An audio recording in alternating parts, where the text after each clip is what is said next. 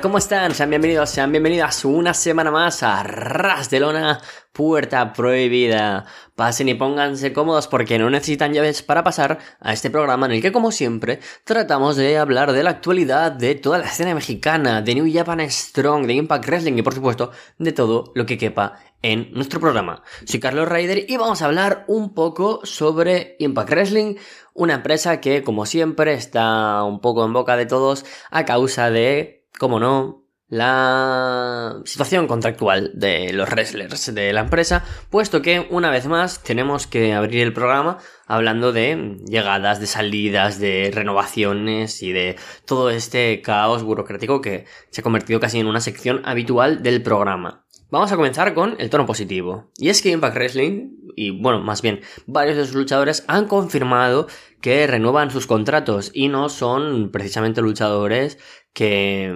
sean eh, poco conocidos, sino más bien lo contrario, que son los veteranos PCO, Eric Young y, si no me equivoco, me estoy dejando alguien, Johnny Swinger. Eh, los tres wrestlers, que posiblemente sean junto a Bully Ray más veteranos, con más edad de todo el roster, han confirmado que firman distintos contratos. Por ejemplo, Johnny Swinger ha confirmado que todavía tiene un contrato de un año por el camino. PCO ha firmado otra extensión de contrato.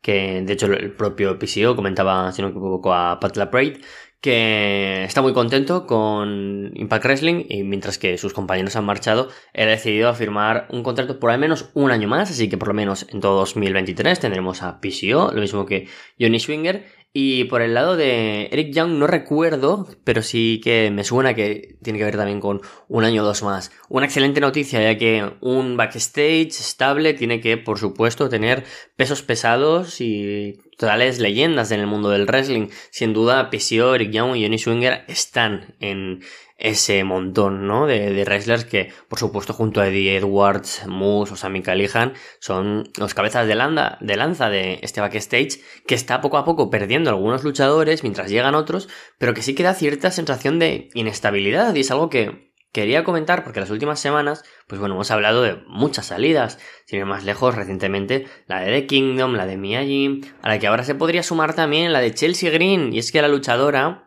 podría abandonar la empresa muy pero que muy pronto. La ex campeona por parejas junto a Donna Puracho en Bext parece que tiene todo hecho para hacer las maletas, marcharse del roster de Impact Wrestling y aterrizar de nuevo a WWE. Y es que ocurre algo, ¿vale? La pérdida de tanto talento, como ha sido durante los últimos, iba a decir tres meses, pero igual incluso menos, de, The Kingdom, de Good Brothers, Chelsea Green, Mia Jim, María Canelis, ha sido subsanada, entre comillas, de dos modos. Con la llegada de otros luchadores veteranos, que son grandes nombres, pero que por supuesto ya no aportan la juventud y la calidad que podrían aportar Mia Jim o The Kingdom, reemplazados por Bully Ray, Tommy Dreamer o Taylor Wilde, y por supuesto el sistema híbrido que tiene ahora de mm, permanencia de talento eh, a costa de tener que ser wrestlers de otras empresas. Yuya Uemura en representación de New Japan, lo mismo ocurre con Oshi Open, Frankie Kazarian de All Elite Wrestling, eso no es un problema, sino que creo que es una virtud, pero a largo plazo sí es un problema, no existe cierta estabilidad. Jules Robinson aparece ahora, desaparece, vuelve a los tres meses, tiene un combate, y eso sin duda es algo complicado, porque esa falta de estabilidad ha llevado a que haya pocos luchadores que representan a la empresa, pero son pesos pesados, ¿no? Como Jose Alexander, Chris Sabin, Dona Purazzo, Jordan Grace. Sammy Callihan. Y es obvio que estos luchadores sienten que Impact tiene mucho que ofrecer y por eso luchadores que han tenido ofertas de fuera como Trey Miguel y Jos Alexander han decidido permanecer en la empresa. Entonces, el problema es ¿por qué cuesta tanto que algunos luchadores decidan permanecer? Eh, Chelsea Green, que es una luchadora que por supuesto pues entiendo que su salida a WWE viene en un punto muy específico de Kingdom, ¿no? Que es reestructuración de roster, cerrar etapas, cerrar empresas, muchas cosas distintas que han llevado a que estos luchadores llegaran a Impact Wrestling. Pero ninguno permanece, siempre lo usan como de puente o como camino, o bien para volver a donde estaban, como es el caso de Chelsea Green, o bien para encontrar nuevos caminos y no dejar de, de ser talentos eh, luchando con buenos wrestlers y con cierta exposición. Entonces es un problema, porque por ejemplo los Briscoes, a los que se dieron una oportunidad muy grande, o de Kingdom, enseguida han regresado cuando han tocado la puerta, con un mejor contrato quizás económicamente, quizás con esta reestructuración de Ring of Honor donde se siente en parte y me parece totalmente loable, pero también es cierto que Impact Wrestling deposita cierta confianza al darles los títulos y que mm, eso acaba siendo algo peligroso porque tenemos campeones muy inestables. Eso ha pasado también con eh, Chelsea Green, que es la que ahora mismo pues quería comentar. Seguramente el hecho de que perdieran los títulos contra Death Dolls era porque preveían esa posible marcha. De hecho, esta semana en el main event tuvimos eh, a Bext junto a Giselle Shaw perdiendo contra Jordan Grace, Taylor Wilde y Jordan Grace. También se ha anunciado que esta semana, dentro de las relaciones que hubo en estos shows llamados Sin City Showdown, tendremos a Mickey James contra eh, Chelsea Green, por lo que este de las Reudío parece que en vez de acabar con Mickey James, quien, con quien acabará será con Chelsea Green. Personalmente creo que Estamos perdiendo muchos luchadores y aunque me alegra tener a Deona Puracho en single, seguramente, porque no entiendo que ahora pueda formar pareja con Giselle Show, hemos perdido muchas, muchas luchadoras, por ejemplo. Madison Rain también, pensemos, otra de los pesos pesados de las veteranas a All Wrestling. Tenil Dashwood, que ha, redebutado, ha regresado de nuevo a WWE como Emma. Chelsea Green, que por supuesto pues seguramente va a ir a WWE. Mia Jim, que veremos si acaba regresando a WWE o debutando en All Wrestling. Muchas, muchas luchadoras, y es verdad que han llegado otras y que están haciéndolo muy bien, como son Masha Slamovich, como es Killer Kelly, como es Taylor Wilde como es la propia Isel Show, ya sabéis que yo siento casi devoción por ella, creo que es un talento del que hay que aprovechar y cuidar. Pero si bien es cierto que, de nuevo, hay que tirar de llamadas, ¿no? Pues eh, tenemos show como Victory Road, tiene que venir Max Paler, tenemos que traer a otra luchadora potente, eh, Alice Katz, o sea, Alice Katz.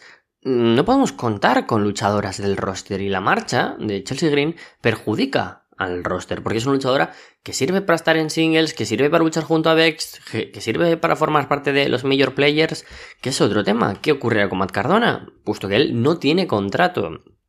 Es un poco complicado y este año creo que vamos a tener que seguir hablando, pese a que queden apenas dos meses de 2022, de algunos luchadores y algunas luchadoras que acaban contrato. Tasha Steels, la cual sabemos que terminaba contrato en 2022, seguramente el mes de noviembre, porque firmó una renovación de dos años en noviembre de 2020, y el caso de Dona Puracho, la cual pues también sabemos que su contrato terminaba en 2022, después de una entrevista que emitió, si no me equivoco, también hace dos años, más o menos a estas alturas, y que decía que había firmado otros dos años. Así que ah, estamos a las expensas de saber si estas luchadoras renuevan, pero en el caso de perder a Dona Puracho, perderíamos la luchadora que junto a Jordan Grace representa el roster de Impact, el roster de las knockouts. Y, por supuesto, pues el de Mickey, James, que en algún momento pues damos por hecho que se acabará. Y yo creo que Tasha Steel sí que renovará. Frente a eso, yo imagino que el sistema de traer otras luchadoras de vez en cuando no me parece mal. Lo mismo que con Yuyo Uemura, por ejemplo, quien ahora mismo pues parte activa del roster. Pero creo que habría que fichar a luchadoras a tiempo completo. Hay algunas que sin duda em, podrían llegar a Impact y creo que serían muy felices dentro de este roster. Sin ir más lejos, ha habido esta semana el, el PWE, el, top de las 150 mejores luchadoras del año, que pues como por supuesto pues siempre encabezan luchadoras de Stardom, WWE y que Impact también tiene una fuerte representación, de hecho en el top 20 es la empresa que tiene más luchadoras, ya que estaba si no me equivoco Jordan Grace la número 6, Taya también en el top 10, Tasha Steele, Masha Slamovich, Mickey James, eh, Dona Puracho, o sea, un montón de luchadoras, claro, es el roster pues con que más cuida a las eh, pero sin embargo, bueno, todas estas sí que permanecen en Impact y a priori todas permanecerán, pero yo creo que tendrían que aprovechar de esas luchadoras que a lo mejor están eh, a un paso de dar, mm, no sé, la llegada a un gran contrato. Por ejemplo, sin, ir más lejos y hablando, por, por supuesto, de Estados Unidos, ya que el tema de Japón y demás es un poco complicado. A lo mejor traer más luchadoras de Europa también es importante. Por ejemplo, yo eh, creo que Alex Windsor sería una buena opción. Es verdad que es una luchadora que también está en Japón en muchas ocasiones, pero que yo creo que podría llegar, ¿no? Una luchadora que viene de territorio británico, como Giselle Shaw, como Killer Kelly, que ha sido campeona de Red Pro del título femenino, precisamente venciendo a Giselle Shaw, y que es una luchadora que podría encajar perfectamente, como podría ser, por ejemplo, Charlie Morgan, luchadoras europeas, que incluso también sumado a luchadoras que recientemente han salido de NXT UK, como puede ser Millie McKenzie, podrían encajar muy bien en este roster. Es evidente que todo el mundo también pues queremos otras luchadoras que ya han formado parte de Impact, como Gian, ¿no? También luchadora británica. Así que yo creo que cabe la posibilidad de que ese sea un terreno del cual se puedan traer luchadoras. Y luego, como decía también, de Estados Unidos, luchadoras como Trisha Adora, quien parece que no acaba de firmar un contrato con All Elite o con Ring of Honor. Luchadoras como Yanaika y yo creo que son nombres que se deberían intentar aprovechar, bajo mi punto de vista. Pero de momento vamos a tener que quedarnos con luchadoras que tenemos, que no son pocas y son buenas y nos dan un buen show como ha ocurrido esta semana en el main event. Así que vamos a hablar ya, sin más dilación, de qué ha pasado esta semana en Impact Wrestling, ya que hemos tenido los dos primeros combates de este torneo por coronar al nuevo campeón de la X-Division y en esta primera ronda Black Taurus venció a Laredo Kid, al cual por cierto deseamos una pronta recuperación ya que sufrió una lesión interna después de un fin de semana muy cargado en el que ha tenido combates en Estados Unidos y en México. Se ve que después de mm, una noche eh, en un show de AAA donde tuvo un par de combates y acabó venciendo en un main event eh, que la gente cuenta como muy bueno a Hijo del Vikingo tuvo una lesión interna, una perforación y ha tenido que ser operado de urgencia, así que deseamos una pronta recuperación a, Laredo y que ojalá pues cuando regrese a Impact sea con la importancia que merece un luchador de, su talla y de su calidad. Pero como decíamos, Black Taurus aparece como el primero de los ganadores del el lado del torneo, al que se enfrentará la semana que viene, bueno, es que se enfrentará en un par de semanas, al ganador de Yuya Uemura o PJ Black, también en el BTI de la próxima semana. Por otro lado, tuvimos la victoria esperada de Trey Miguel sobre Alan Angels. Un muy buen combate, sinceramente, Alan Angels de nuevo dando ahí el, tono adecuado para que Scott Damore mm, y bueno, toda la gente del roster de Impact sienta que podría ser una buena incorporación para su vestuario, así que yo imagino que se podría ofrecer algún contrato al ex wrestler de The Dark Order después del combate contra Mike Bailey y este contra Trey Miguel, creo que se ha ganado el contrato. Así que la semana que viene también tendremos a Kenny King contra Mike Bailey y el ganador se enfrentará a Trey Miguel. Como decía, las opciones más loables serían Black Taurus, Yuya Uemura, Mike Bailey y Trey Miguel como los luchadores que han sido más fuertes, ¿no? En la X-Division precisamente estos últimos meses. La final, cualquier encuentro entre estos cuatro me encantaría. Seguramente yo apostaba, como decía, por Black Taurus contra Trey Miguel. Creo que son dos luchadores que han estado creciendo mucho y que podrían darnos algo bueno como nuevos campeones de la X Division. Más adelante continuamos con la historia de Bully Ray, del cual todo el mundo sigue desconfiando. Y por supuesto, el Ballet Club eh, siguen yendo a por em, su persona. Después de un encontronazo en backstage, Chris Bay se enfrentó a Tommy Dreamer con victoria para Chris Bay. El miembro del Ballet Club, pues, em, venció después de que el propio Bully Ray apareciera después de que Tommy Dreamer le dijera que por favor que no interfiriera, ya que eso es lo que hace que en el imaginario colectivo nadie confíe en Bully Ray. Pero la derrota de Tommy Dreamer no vino a causa de Bully Ray, sino de Moose. Moose, que es el tercero en discordia en esta storyline y que creo que está funcionando bastante bien, se enfrenta a Bully Ray en ringside. Em, Bully Ray dice que ha sido tú, ha sido tú quien atacó a Ace Austin. Moose, en ese encontronazo, toma la pierna de Chris Bay y hace pensar a Chris Bay que ha sido Bully Ray quien lo ha realizado. Sin embargo, con eso no consigue que Chris Bay pierda y después de un Art of Finesse venció eh, ni más ni menos que Chris Bay a Bully Ray. Así que, digo, perdón, a Tommy Dreamer. Continúa por ahí la historia y todo apunta a Bully Ray contra Moose o incluso tener por medio al Bald Club en un combate en Overdrive. Creo que está bien en construir una historia con tantos wrestlers y sobre todo con un Bully Ray y Tommy Dreamer que en ring no pueden dar tanto que tengamos a gente de calidad como es Moose, como es Chris Bay, como es Austin o Juice Robinson. El combate no estuvo mal con Tommy Dreamer incluso porque se contó una historia y eso es lo que dentro de lo que cabe está siendo bueno dentro de esta storyline, nunca mejor dicho, y es la historia que acaba siendo interesante, no tanto por Bully Ray, que como pretexto está bien, ¿no? De que nadie confía en él y ha habido un ataque y justo ha sido cuando ha llegado Bully Ray y sin embargo pues el resto de piezas como si fuera un rompecabezas o como si fuera una película de... perdón, un libro de Agatha Christie hay que resolver en este cluedo de Impact Wrestling donde Bully Ray es el que tiene todas las flechas Mm, todos los neones apuntando a su persona y sin embargo todo lo que subyace a su alrededor es mm, interesante. Así que genial por ese lado lo que se está construyendo con estos wrestlers. Luego también, por supuesto, como decía, Impact está intentando reconstruir el roster a partir de otras storylines y veremos que a ver qué es lo siguiente, porque todo apunta que Tasha Steels y Savannah Evans van a ser las próximas aspirantes al título por parejas. ¿Por qué digo esto? Porque Tasha Steels tuvo un combate contra un talento local que fue Rachel Steele, o Shield, no recuerdo cómo se pronunciaba, perdonadme, y pues enseguida Tasha Steels toma el control con dos golpes, la derriba, acaba aplicando incluso el finisher pero ella, en vez de mm, querer plancharla, coge un micro y dice que ella quiere una competición mayor, que esto es demasiado fácil para ella. Steels llama al ring a Savannah Evans, que ataca a Rachel y finalmente pues gana por descalificación el talento local. Pero sin embargo, quien queda por supuesto por encima son Tasha Steels y Savannah Evans con muchas muy imponentes. Yo creo que el buscar demanda, buscar o demandar talento que el plante cara a Tasha Steels y Savannah Evans Ahora mismo es un poco complicado porque vienen de una derrota, sobre todo a Steels, frente a Killer Kelly y no tendría sentido una revancha. Pero sin embargo, creo que con la visión por parejas tan mermada y con la más que previsible salida de Chelsea Green, tener a Tasha Steels y Savannah Evans como rivales de transición incluso como próximas campeonas tendría bastante sentido. Así que veremos si eso acaba ocurriendo. Posteriormente tuvimos también eh, varias promos, varios combates. Se anunció para la semana que viene Aussie Open. Estarán de vuelta en Impact Wrestling y se enfrentarán a Frankie Kazarian y a Josh Alexander tuvimos un segmento en el que de nuevo, pues Steve Macklin entraba entre ellos dos y intentaba atacar a Josh Alexander. Era esta vez el luchador de All Elite quien salvaba al campeón de Impact Wrestling.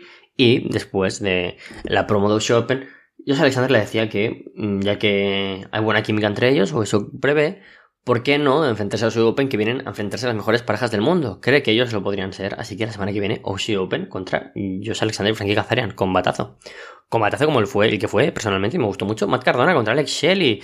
El wrestler de los Major Players acabó llevando la victoria frente a Alex Shelley después de un montón de interferencias, por supuesto, de Brian Meyers y de Chris Sabin. Un combate muy bueno donde incluso me sorprendió que Shelley eh, consiguiera liberarse la cuenta de tres del Radio Silence, pero sirvió para que posteriormente tuviéramos un montón de interferencias con el árbitro, con Chris Sabin subiendo al ring y atacando junto a Shelly a Brian Meyers, y que tras varios intentos de atacarse con el campeonato Digital Media, Matt Cardona venciera después de que Brian sí que pudiera golpear con su cinturón a el wrestler de Detroit y así llevarse la victoria. De esta manera, Matt Cardona y Brian Meyers, los Major Players, se enfrentarán en Overdrive a Heath y Rhino. Como decía, era la mejor opción junto a los Motor City Machine Guns. Los Motor City Machine Guns van a estar ahí siempre y tener a los major players como rivales de transición me parece una muy buena idea. De hecho, hacer un hipotético combate a tres bandas es una buena idea. Tener a Chris Sabin y Alex Shelley contra los Motor City Machine Guns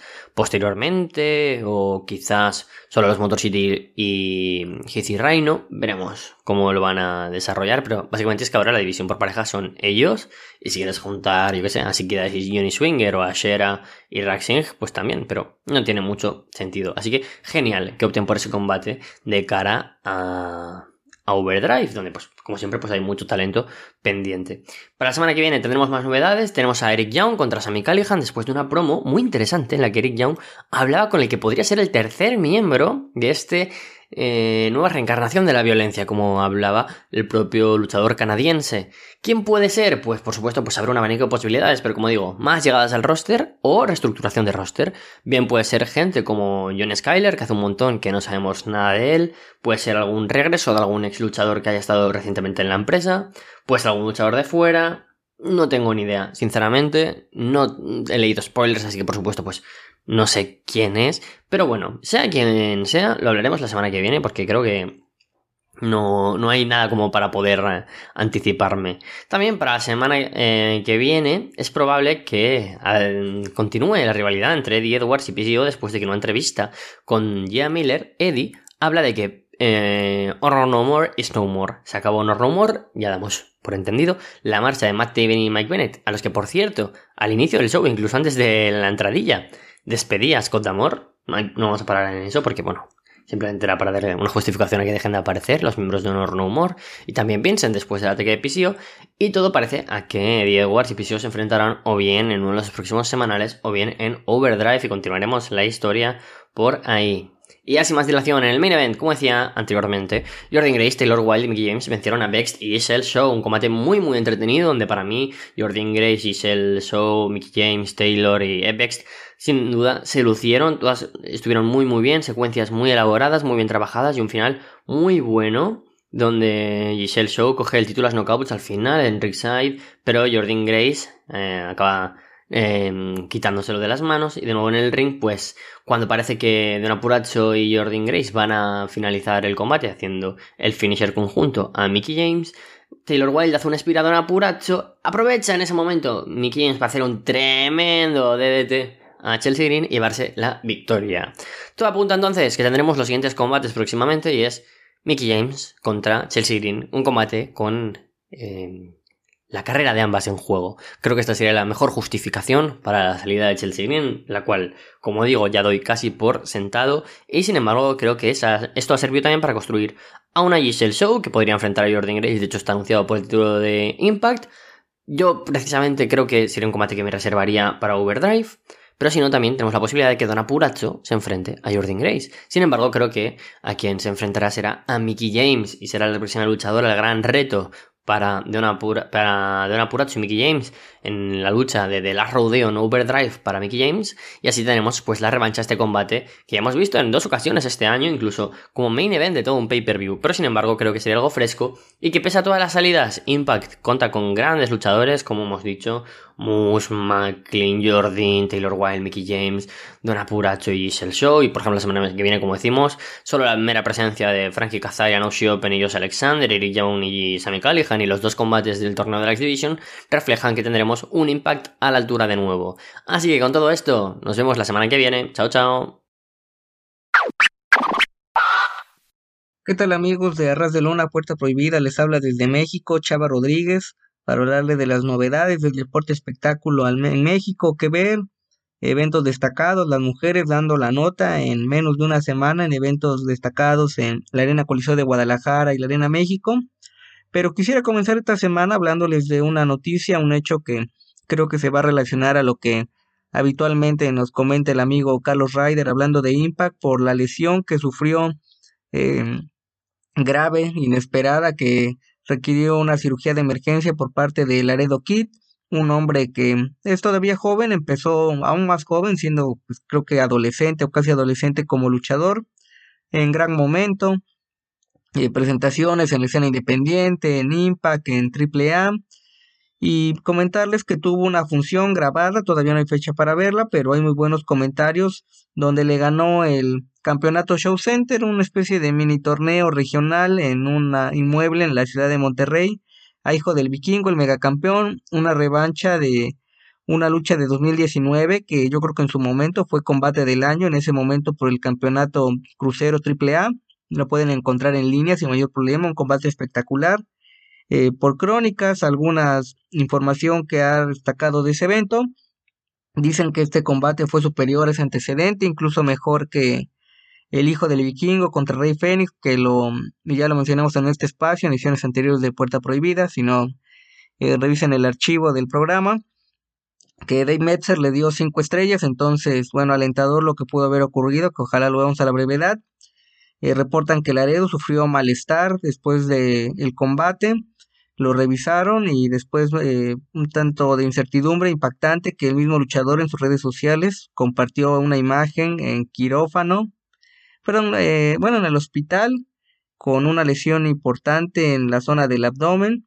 Posteriormente, pues medios especializados, el luchador Mamba, que al parecer tiene una relación bastante estrecha con el luchador fuera del ring y en su canal de YouTube mencionó, corroboró algo que estuvo circulando, que la operación se debió por una laceración en el intestino delgado y el malestar dolores fue porque hubo hemorragia, entonces eh, pues lo operaron de emergencia para eh, detener el sangrado y hacer que trabaje su intestino. Al momento de eh, grabar una intervención parece que está evolucionando bien, sigue hospitalizado Laredo Kid, se viene una temporada larga de inactividad, desearle una pronta recuperación, creo que un luchador que está en plenitud, ojalá que se estabilice, salga adelante y todavía creo que nos puede dar grandes momentos arriba del ring, pero la prioridad es la persona, su familia, gente cercana. Entonces, hacerle una pronta recuperación a Laredo Kid. Y tomando información de la cuenta de Lucha Block, en su momento, eh, Sima Ion, quizá ahora la ubican como Joaquín Wild en SmackDown, sufrió una lesión similar en un evento también aquí en México, en Tijuana. Aplicó una plancha de 450 grados, tuvo problemas después del combate y también fue una operación del intestino y demás. Y ahora pues vemos aparentemente a Joaquín luchando a plenitud, una nueva etapa en SmackDown, entonces eh, si pudo salir adelante el hombre de Reyes Filipinas, también Laredo Kid. Y vamos a hablar de esta semana dos funciones completas del Consejo Mundial, una en línea a través de Facebook en la cuenta Arena Coliseo de Guadalajara. No sé si a nivel internacional existe alguna restricción para ver el evento, hasta donde sé no hay mayor problema. Un evento que lo seguí en vivo el día martes.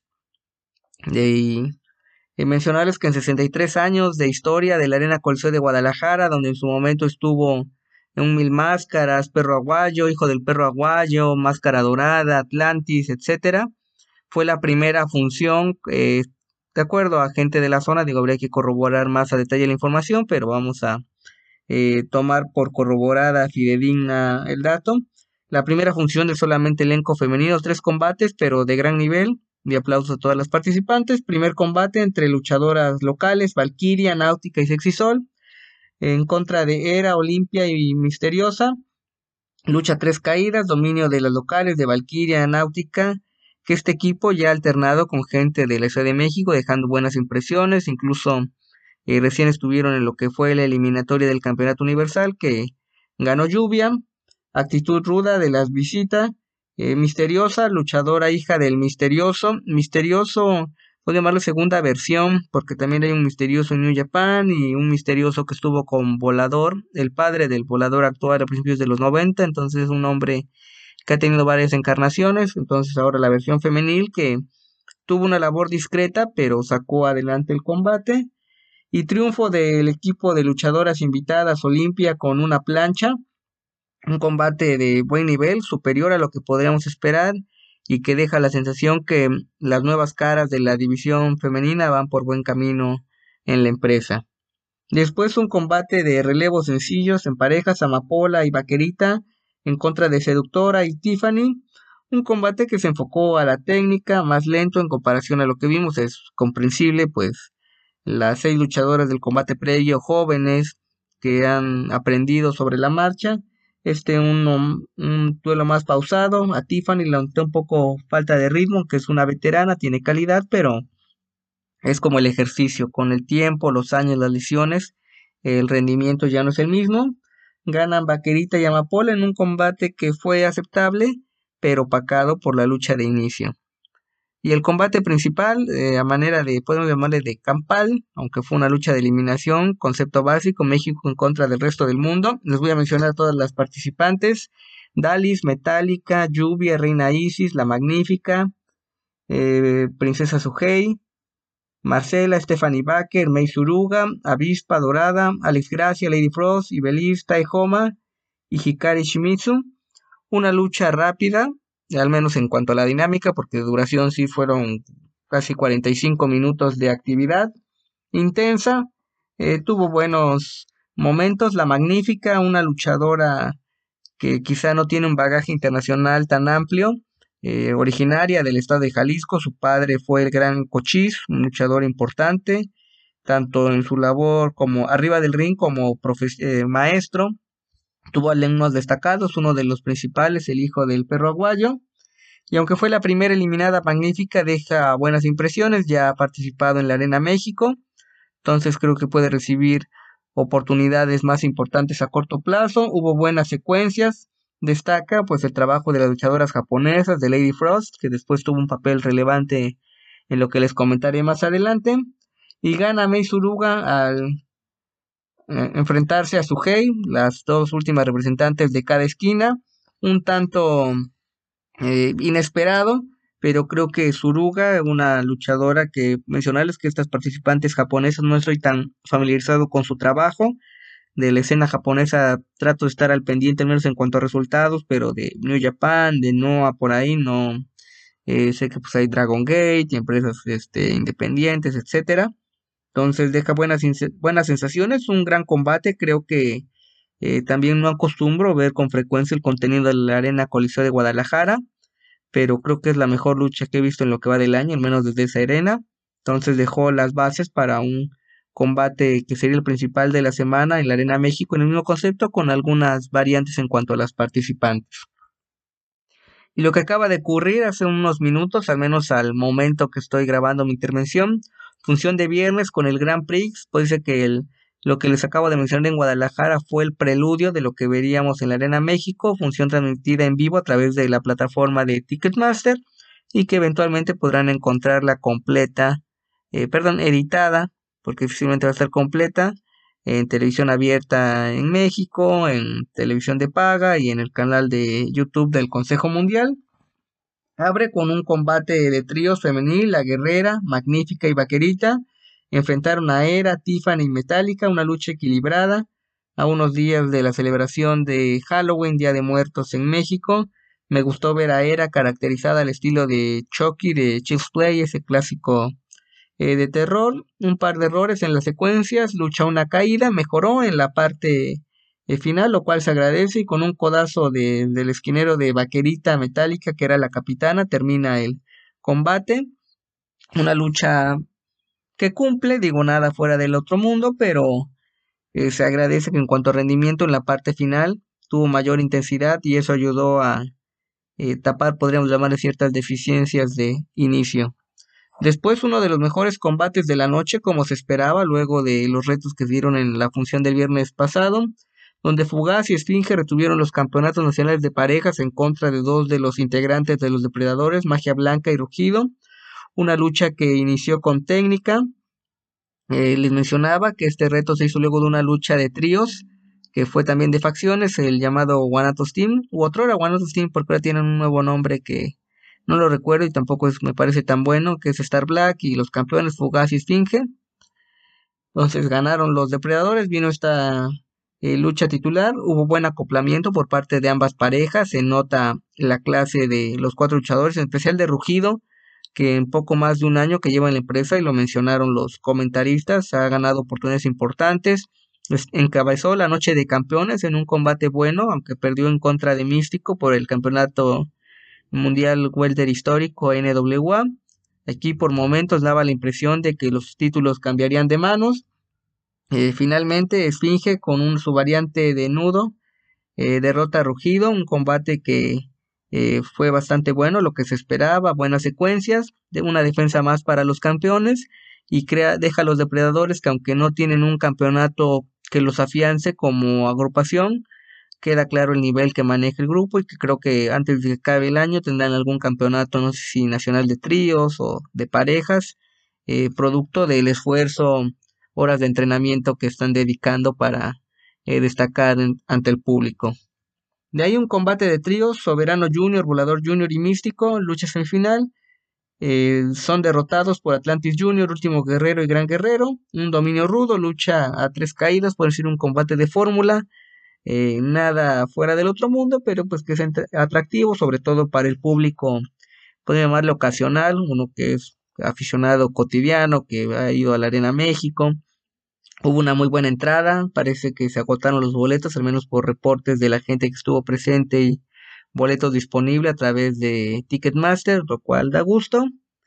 Y acaba el combate con una trampa de último guerrero que le quita la máscara a Místico y el tigre infante, el referee no se da cuenta, un final medio raro, no, no por la acción, sino eh, por la forma en la cual el tigre trata de vender que no vio que le quitaron la máscara, es una vuelta medio rara, como si estuviera mareado, toque de espaldas, y de ahí pues Místico y Último Guerrero, un clásico que intercambian retos, veo muy complicado, al menos a corto plazo, una lucha de máscara contra cabellera entre Último Guerrero y Místico. Eso fácilmente podría ser una estelar de aniversario y el aniversario fue en septiembre, entonces tendremos que esperar casi un año si es que deciden darle seguimiento a esa lucha. Tuvo un par de retos Último Guerrero con el Mesías, ese lo vería más factible de que se realice a corto plazo. Y termino con hablándoles del Grand Prix International Versión Arena México con el atractivo de tener la presencia de Fabi Apache, una luchadora destacada, probablemente, no probablemente, lo, lo afirmo, la luchadora más importante en la historia de AAA, por su preparación que tuvo de adolescente o casi adolescente en Japón, eh, con una carrera destacada, luchas mixtas, de campeonatos, de parejas, eh, de cabelleras, enfrentando a gente que pues ahora vemos destacar como Talla, eh, en su momento con su hermana María Pache, una lucha de cabelleras memorable en una triple manía que se robó el show en su momento. Ahora por cuestión de, de derechos simplemente mencionada como Fabi exaltando el regionalismo, la mayoría del equipo mexicano con sus atuendos con los eh, colores de la bandera nacional, el verde, blanco y rojo, las luchadoras extranjeras que llegan con pues las banderas de sus países, Atlantis fue el portador insigne de la copa y las participantes son casi las mismas de este evento que les comenté en Guadalajara, salvo pequeñas variaciones, participaron Fabi, Lluvia, Jarochita, Dalis, Stephanie Baker, Marcela, Reina Isis, Amapola, Lady Frost, Alex Gracia, Ibeliz, Avispa Dorada, Taihoma, Mei Suragua, eh, Hikari Shimizu y Princesa Suhei, una lucha de eliminación. Amapola tuvo eh, problemas de ritmo, es una veterana, maestra, pero cuando tienes un nivel de exigencia y no estás en plenitud es notorio.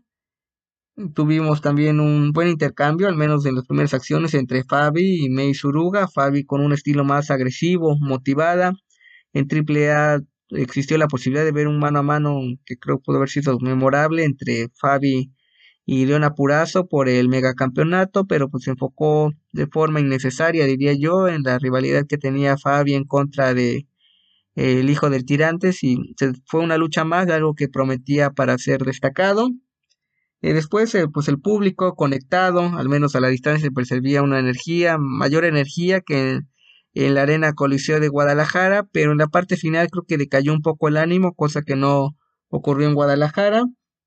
También Alex Gracia, que es una luchadora que tiene presencia, pero que también mostró ciertas deficiencias en cuanto a su desenvolvimiento en el ring. Es una luchadora joven, creo que tiene que seguir trabajando, va por buen camino, pero cuando le exigieron, pues sí se notó las falencias que tiene todavía arriba del ring. Eh, Plan MVP sin problema de el evento, aunque no ganó, fue Lady Frost, con un personaje destacado, con agilidad, con movimientos de poder. Tuvo tres eliminaciones. Ya en la parte final del combate, Alex Gracia eh, cayó mal, un mortal que hizo desde el esquinero, parecía que era algo riesgoso, se recuperó, logró terminar la lucha, pero bueno, parte de lo que habría que trabajar y que ya lo mencioné. En la parte final, ventaja eh, numérica, al menos en favor de México, del equipo mexicano que se equilibró en la parte final. Eh, para definir Dalis en contra de Lady Frost. Ahí Lady Frost hizo un mortal hacia atrás y se quedó corta o falló eh, Dalis al recibirla y cuestión de apreciación se llevó un golpe fuerte en la nariz. Aparentemente pues no hubo hemorragia o una fractura, digo aparentemente porque uno lo ve a la distancia, logró continuar Lady Frost el combate. Aplicó una variante de tornillo Frost espectacular, es inusual en la lucha mexicana ver que luchadoras apliquen movimientos aéreos de tal complejidad. Logra soportar Dalis el castigo y con una desnucadora se lleva la victoria en una actividad destacada de Dalis y vi el comentario de la cuenta de lucha de los coliseínos, que es un buen analista en Twitter, arroba los coliseínos, hay varias cuentas, ahí revisen que sea la, la buena, la original, que aunque es un personaje que no da la cara, que eso puede estar cierta credibilidad, si se nota que es alguien que conoce del ambiente y hace buenos comentarios. Y lo menciono porque al final de este combate dijo que era el mejor combate en la carrera de Dalis me quedé reflexionando qué combate de Dalis recordaba de igual o mejor nivel y no se me vino ninguno a la mente, aunque es una luchadora que lleva tiempo, que ha ido mejorado, sin problemas, la mujer más fuerte de la empresa en cuestión física. Entonces, felicidades por el triunfo.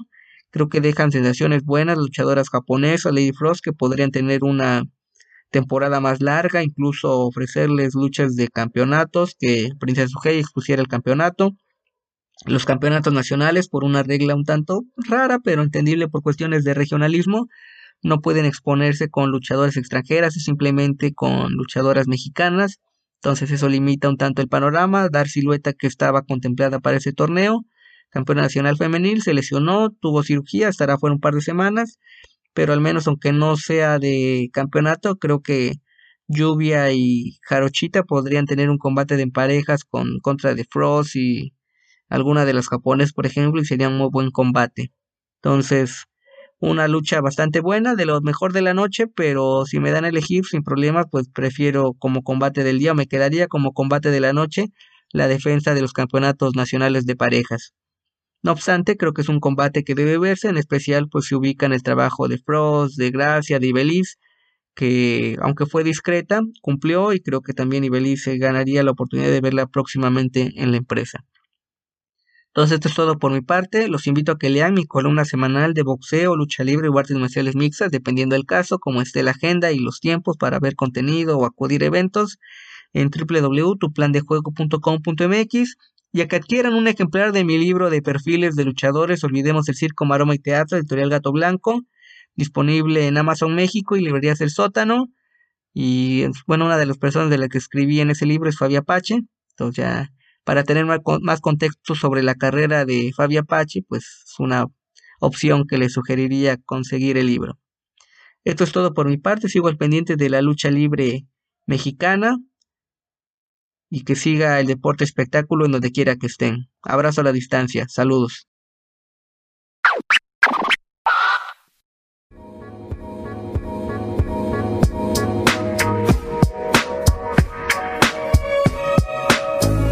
Pasó de torturador así como de ser ascensor. O sea, ya era más o menos Hill, pero como que acá se pasó como tres pueblos. Pero bueno, eh, es lo que tiene el wrestling, así que bien. Mucho mejor que Joe Gacy también, que también secuestró y torturó al papá de Brown Breaker. Eh, y no, bueno, ahí como que le quitó el anillo, lo quemó, lo devolvió. Aquí en verdad hizo daño eh, el señor acá, Así que un gran. Y estoy esperando el momento en el que salga Billy Gunn pero con ambos, ambas manos vendadas, ¿no? O enyesadas. Y como que llega el momento de Clint, que es Bowens, ¿no? Contento, dice, ya, eh, Scissor me, Daddy Ass, ¿no? Y Billy se mira las manos y se pone triste, ¿no? Como que, oh, no puedo, ¿no? Y el público también, maldito Swerve, te va a caer todo el peso de la ley. Tienen que darnos eso, ¿no? Definitivamente tienen que estar con las manos todas vendadas, sin poder hacer la tijerita por, no sé, hasta full gear, ¿no? Y de repente saca la venda, hace la tijerita y no, y nos volvemos locos. Eso es lo que tiene que pasar. Acá lo dijimos primero.